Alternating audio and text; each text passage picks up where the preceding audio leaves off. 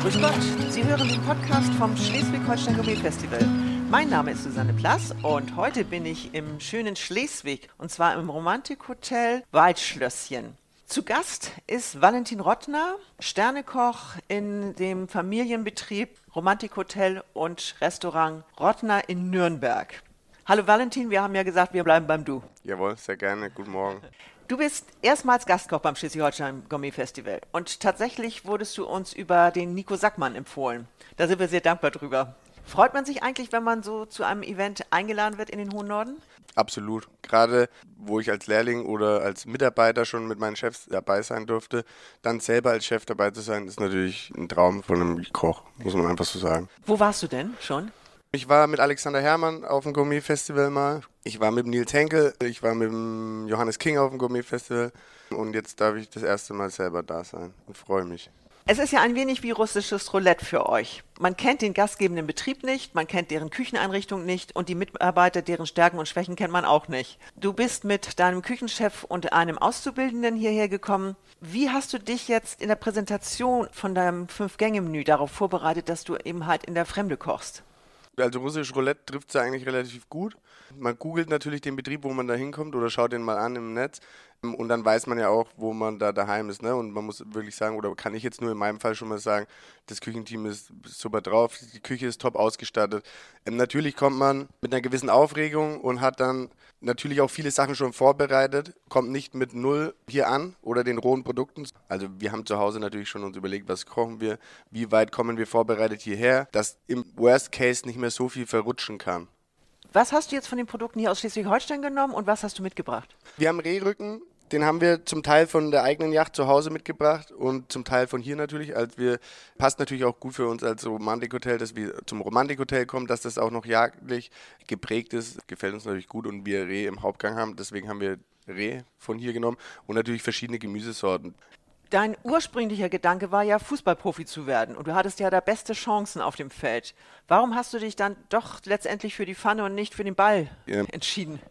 Ja, ich glaube, dass es wichtig ist, dass man auch als junger Sportler mal eine Ausbildung macht, wenn was verrutscht mit der Gesundheit, Knie oder sonst was. Und das war der Plan auch von meinen Eltern, dass ich da erstmal eine Lehre mache und dann weiter Fußball spiele.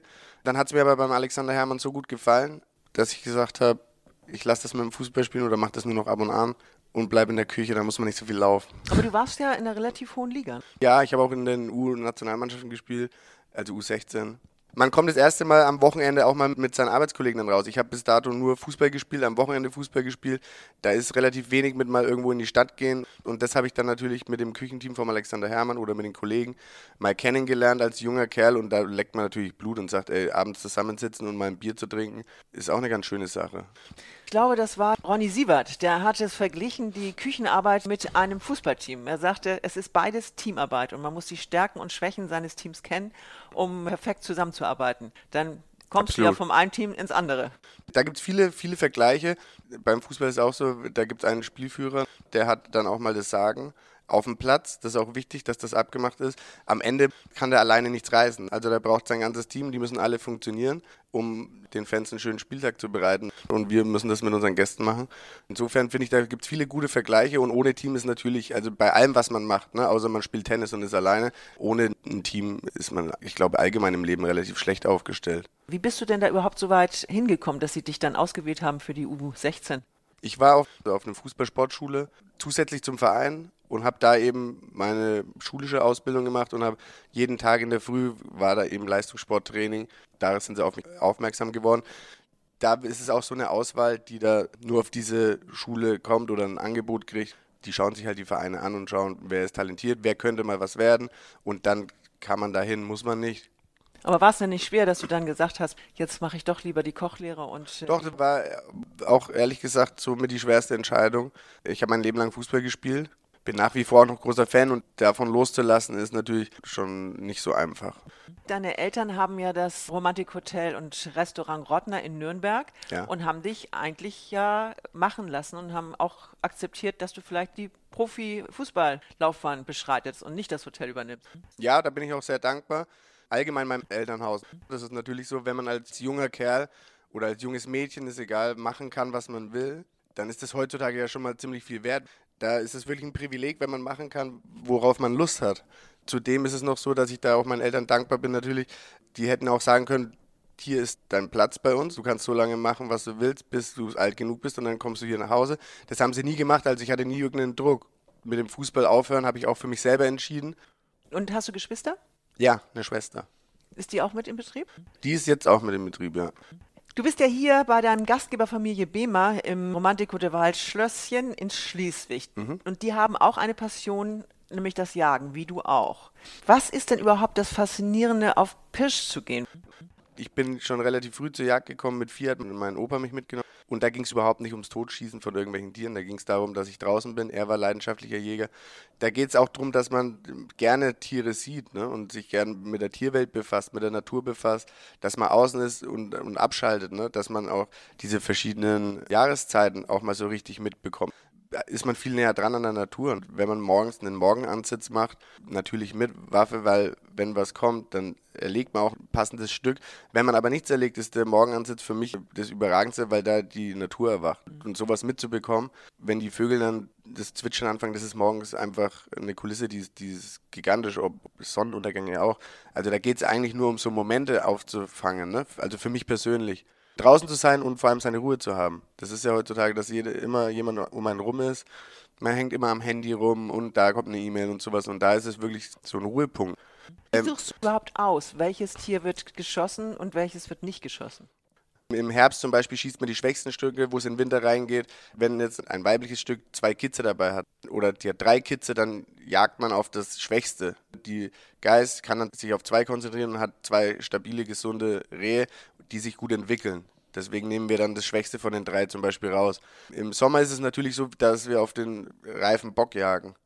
Also einer, den wir auch kennen, der Jäger kennt eigentlich viele Böcke, die er in seinem Revier hat, die werden natürlich in der Jugendklasse nicht geschossen, sondern wir wollen natürlich auch Böcke schießen, die sich gut entwickelt haben, die ordentliches Wildbrett haben. Das heißt, dass die auch ein bisschen was wiegen. Es gibt auch immer wieder Autounfälle, da schont ein Reh den Lauf und quält sich damit rum. Auf sowas wird auch geachtet und so wird auch ausgewählt. Beim Schwarzwild ist es auch so, dass wir Bachen nicht jagen und schonen, um einfach keine Unruhe in diese Struktur reinzubekommen und jagen auf die jungen Stücke. Das ist für die Küche auch ideal. Und beim Schwarzwild muss man natürlich mehr eingreifen, wie es jetzt beim Rehwild ist. Wichtig ist, dass man überall ein bisschen eingreift und die Population so hält, dass das für Wald und Wild in Ordnung ist. Ne? Also wenn man da einen Förster fragt, der schlägt ja die Hände über den Kopf zusammen, dass das Rehwild oder das Dammwild oder gut Schwarzwild jetzt nicht, aber dass die so viel Verbiss machen. Ne? Jetzt haben wir Probleme im Wald mit dem Borkenkäfer. Also die haben genug zu tun, die Kameraden vom Forst. Man muss auch allgemein schauen, dass das eben im Gleichgewicht bleibt. Es liegt ja nahe, auch bei dir im Sternerestaurant Weidwerk, dass ihr viel Selbstgeschossenes auf der Menükarte habt. Dabei ist die Verwertung des ganzen Tieres sehr wichtig. Eröffnet das für dich neue Arbeitsweisen, neue kreative Möglichkeiten? Tendenziell ja. Alles, was wir jagen, kommt in, in den Betrieb, auch Niederwild, Hase, Fasan. Es gab ja mal so einen Hype, da haben viele gesagt, oder in vielen Zeitschriften stand auch vom Nose to Tail. Damit kann ich mich nicht identifizieren, weil seit ich denken kann, macht mein Vater das so, dass wir ganze Stücke bekommen, dadurch, dass mein Opa Jäger war. Und wir verwerten die ganzen Stücke. Das ist auch eigentlich eine relativ logische Sache. Wenn man einen Familienbetrieb hat und wirtschaftlich arbeiten muss, dann kann ich nicht nur, wenn ich ein ganzes Reh geliefert kriege, den Rücken rausschneiden und den Rest zeige ich weg damit. Aber logischerweise wird alles verwertet. Wir setzen Schüsse an aus den Knochen.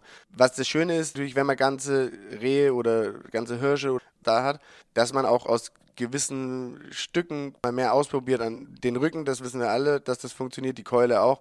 Was man so mit Zwischenbauchstücken und sowas machen kann, das kann ich auch schön im, im Gourmet-Restaurant machen, weil ich einen Amüs draus machen kann und kann mich da erstmal so rantesten. Ne? Also wenn ich ein Reh jage, dann wird es auch verwertet, jedes Stück.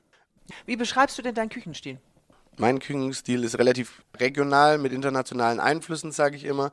Ich möchte gerne bei uns den Hasen haben, wenn er bei mir im Revier Jagdzeit hat, möchte den aber auch kombinieren können in einem anderen Gang dann mit einem Kaisergranat. Da möchte ich mich nicht einschränken. Wir kochen regional, wir richten uns da immer auch sehr dran, was regional Saison hat.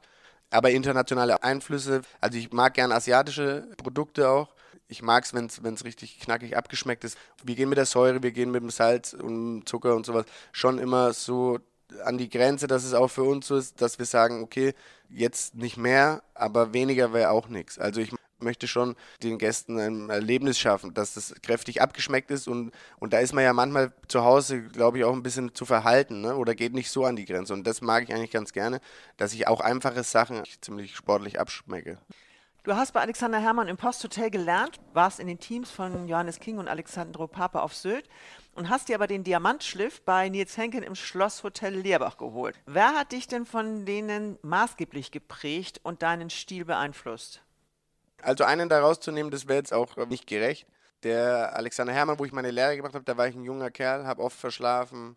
Also er hatte da wirklich auch einen Haufen Arbeit mit mir. Viele anderen hätten vielleicht gesagt, nach dem zweiten, dritten Mal verschlafen, jetzt war es das. Da bin ich erstmal sehr dankbar, aber grundsätzlich ist Nils Henkel schon einer, vor dem ich wirklich größte Hochachtung habe, auch weil er menschlich einfach so ruhig ist, so ausgeglichen und auf diesem Top-Niveau auch damals da schon gekocht hat, als ich ja die Möglichkeit hatte, dort anzufangen. Das war schon somit das Highlight für mich. Gelernt habe ich bei allen viel. Das ist mal außer Frage, auch beim Johannes King auf der Düne. Ich habe überall viel gelernt, aber der Nils Henkel, muss ich sagen, war immer schon ein großes Vorbild. Ich habe den in Zeitschriften in der Port Culinär oder auch in den Chefs gesehen als kleiner Koch und dachte mir, die Teller, wie macht man denn sowas? Das ist ja total abgefahren. Wirklich auch akkurat auf den Punkt. Und zu der Zeit auch, glaube ich, mit einer der besten deutschen Köche, ähm, was er da auf den Teller gebracht hat, auch mit Gemüse. Und da dann mitzuarbeiten, und er ist auch ein feiner Kerl einfach. Im Jahr 2016 bist du zurück in den Familienbetrieb nach Nürnberg gegangen und hast dort das Restaurant Weidwerk eröffnet. Mhm. 2018, also zwei Jahre später, bist du vom Feinschmecker zum Aufsteiger des Jahres gekürt worden und der Michelin ist ein Jahr später mit einem Stern vorbeigekommen. Welche Auswirkungen hatte diese Auszeichnung auf dich selber, auf dein Team und letztendlich auch auf das Restaurant, auf die Gäste? Um beim Team anzufangen, weil das wirklich auch das, das Wichtigste für mich ist. Diese Auszeichnung für das Team, für den Küchenchef, ist überragend, ne? dass die auch die Bestätigung haben, dass, dass das gut funktioniert. Die freuen sich da alle riesig. Also das ist auch für mich natürlich als Koch überragend, als ob jetzt der Feinschmecker anruft oder Michelin, ist natürlich brutal und das einfach, dass man was geschafft hat ne? oder dass man so lange darauf hingearbeitet hat. Für das ganze Team hat mich das einfach nur richtig gefreut. Für unser Haus ist es natürlich gut, weil ein Michelin-Stern natürlich auch immer Gäste mal zieht von woanders her. Wir haben, sind zu Hause relativ breit aufgestellt. Wir haben den Biergarten in à la carte und jetzt ein Sternerestaurant, da ist man eigentlich als Gast relativ gut aufgehoben. Die Pandemie hat das gesamte Gastgewerbe sehr hart getroffen. Wie bist du denn mit deinem Familienbetrieb durch diese Zeit gekommen? Hast du was verändert, was du heute ganz anders machst als früher?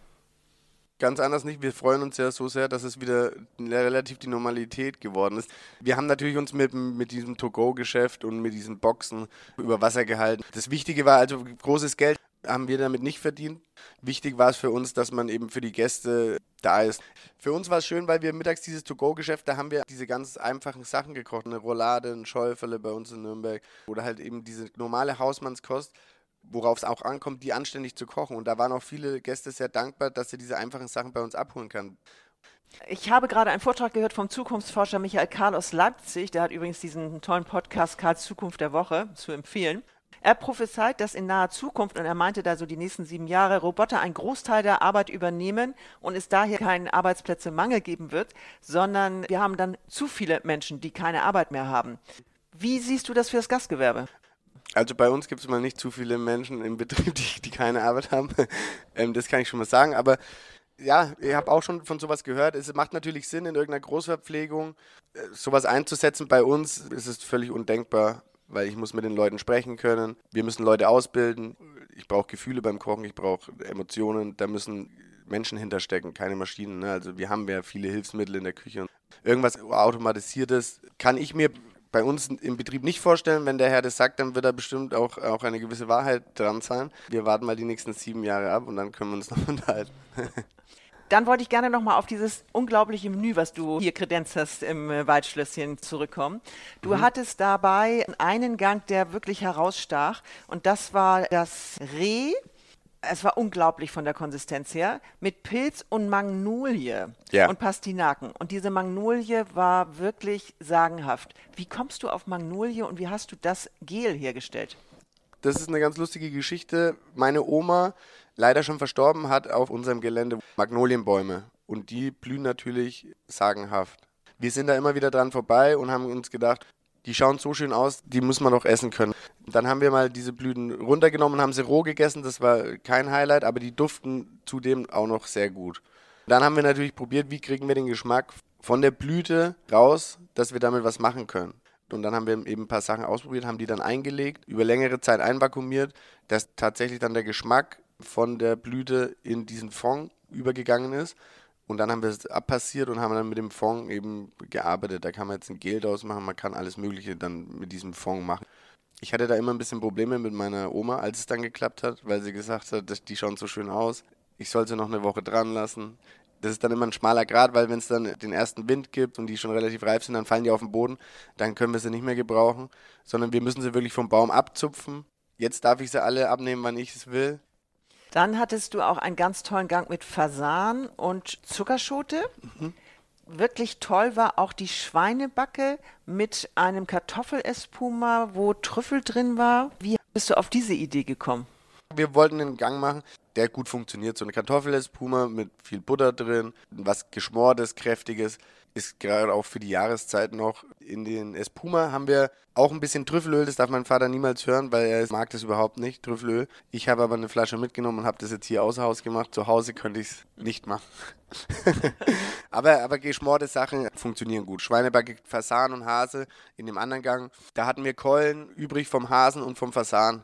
Die Brüste und den Hasenrücken, den haben wir schon im Restaurant verkauft. Die hatte ich da und dann setzen wir die natürlich ein das ist eine Fummelarbeit, weil die sind mit Schrot geschossen. Da muss man aufpassen, dass da keine Schrotkügelchen noch mit drin sind. Und dann haben wir die ausgesammelt und zusammen geschmort.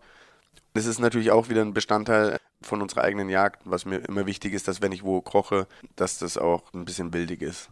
Du gehörst auch mit deinem Hotel der Marketingkooperation Romantik an und bist auch tätig bei einem Köchecamp von den Romantikhotels. Genau. Das ist wohl gerade gewesen. Was machst du da? Es sind erstmal viele Gleichgesinnte Köche und da bin ich immer gern. Wir haben einen äh, Hirsch geschossen, den habe ich damit hingebracht im Ganzen, komplett auch in der Decke. Den habe ich dann mit 15 Leute auseinandergenommen, also erstmal aus der Decke geschlagen und dann haben wir wirklich aus den verschiedenen Teilen vom Hirsch eben verschiedene Sachen zubereitet. Haben da fünf Gänge gekocht, nur aus dem Hirsch. Über die Jagd rede ich gerne, über die Jagd habe ich auch Ahnung, deswegen fühle ich mich da auch relativ sicher. Aus der Decke schlagen, also ganze Stücke anzubringen und die zu zerlegen, das ist interessant, wie viele Köche, die auch schon lange in der Branche arbeiten, Nachhilfe gebrauchen. Aber das mache ich gerne. Wie gesagt, wichtig, dass man die Leute sensibilisiert, auch die Köche. Wenn man nur Filets immer angeliefert bekommt, dann kriegt man überhaupt kein Gefühl. Erstmal für den Jäger. Der Jäger muss es sauber legen, dass es überhaupt in die Wildkammer darf. Dann muss man schauen, dass es reift oder in der Decke hängt. Dann muss man das vernünftig aus der Decke schlagen und dann hat man eben den ganzen Hirsch und nicht nur den Rücken für sowas bin ich immer gern zu haben und wir freuen uns auch, ähm, dass wir da bei Romantik ähm, so einen Auftrag haben.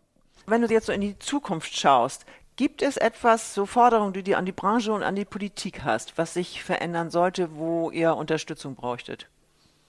Forderungen ist schwierig, aber worüber wir uns manchmal noch sehr ärgern, ist zum Beispiel ähm, irgendwelche No-Shows, die eben keine Absagen sind, da wirtschaftlich zu arbeiten in so einem Betrieb. Und das geht an die Gäste.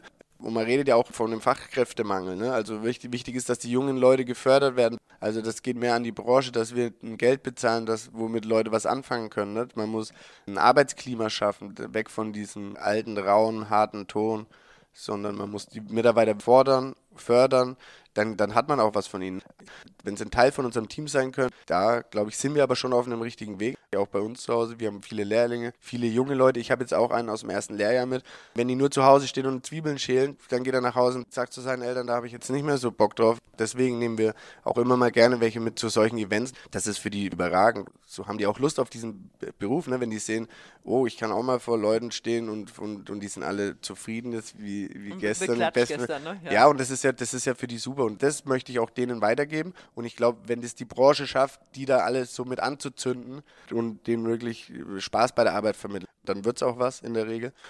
Wenn das alle sich zu Herzen nehmen, dann glaube ich, sind wir auf einem guten Weg.